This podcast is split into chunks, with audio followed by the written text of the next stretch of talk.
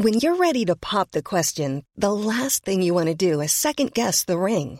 At Bluenile.com, you can design a one of a kind ring with the ease and convenience of shopping online. Choose your diamond and setting. When you find the one, you'll get it delivered right to your door. Go to Bluenile.com and use promo code LISTEN to get $50 off your purchase of $500 or more. That's code LISTEN at Bluenile.com for $50 off your purchase. Bluenile.com code LISTEN. Burrow's furniture is built for the way you live. From ensuring easy assembly and disassembly to honoring highly requested new colors for their award winning seating, they always have their customers in mind. Their modular seating is made out of durable materials to last and grow with you. And with Burrow, you always get fast, free shipping. Get up to 60% off during Burrow's Memorial Day sale at burrow.com slash ACAST. That's burrow.com slash ACAST. burrow.com slash ACAST. Hey, it's Ryan Reynolds, and I'm here with Keith, co-star of my upcoming film, If, only in theaters May 17th. Do you want to tell people the big news?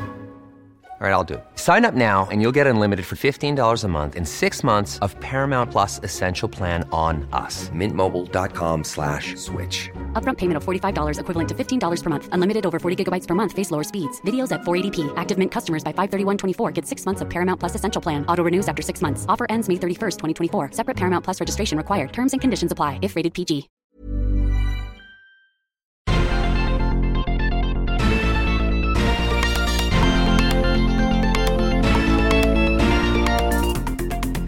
Salut à tous et bienvenue dans Sortie de Veille, le podcast quotidien de Mac Génération.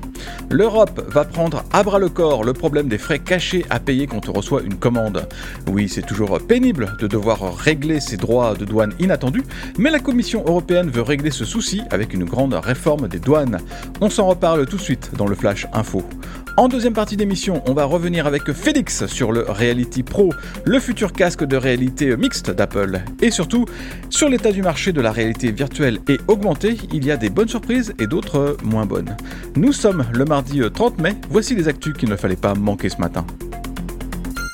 Les frais cachés et les droits de douane inattendus à régler au moment de la réception d'une commande, c'est bien pénible, alors que vous pensiez pourtant avoir payé tout ce qu'il fallait. La Commission européenne a l'intention de mettre fin à ces frais supplémentaires et franchement désagréables, avec une remise à plat des procédures douanières en Europe. Le principe général, c'est que ce sont les plateformes de commerce en ligne qui auront la charge des obligations douanières.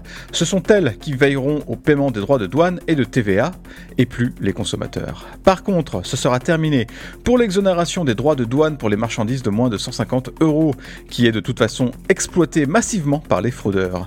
Les droits de douane vont être exigibles dès le premier euro. Alors, bah, c'est un chantier au long cours qui pourrait faire sentir ses premiers effets en 2028. On a encore le temps de voir venir. Mais dans le même temps, Bruxelles parle de la réforme la plus ambitieuse depuis la mise en place de l'union douanière en 68. Alors, bah, il faut faire les choses bien. Union européenne toujours et sur un sujet encore plus polémique celui-là. Une majorité de pays de l'Union se dit en faveur d'un affaiblissement du chiffrement de bout en bout pour détecter plus facilement les contenus illégaux. On parle ici d'images d'abus sexuels avec des enfants. L'Espagne affirme même qu'elle voudrait empêcher les messageries de chiffrer les discussions tout simplement. C'est une position plutôt radicale, mais ce qui frappe surtout dans ce document réalisé par le Conseil de l'Union européenne, c'est qu'à quelques exceptions près, la plupart des États membres demande le maintien du chiffrement de bout en bout.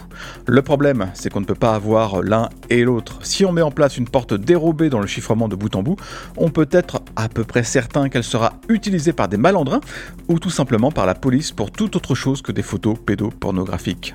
Un projet de la Commission européenne est actuellement en cours de discussion sur le sujet et la communauté des experts et des spécialistes tire la sonnette d'alarme depuis.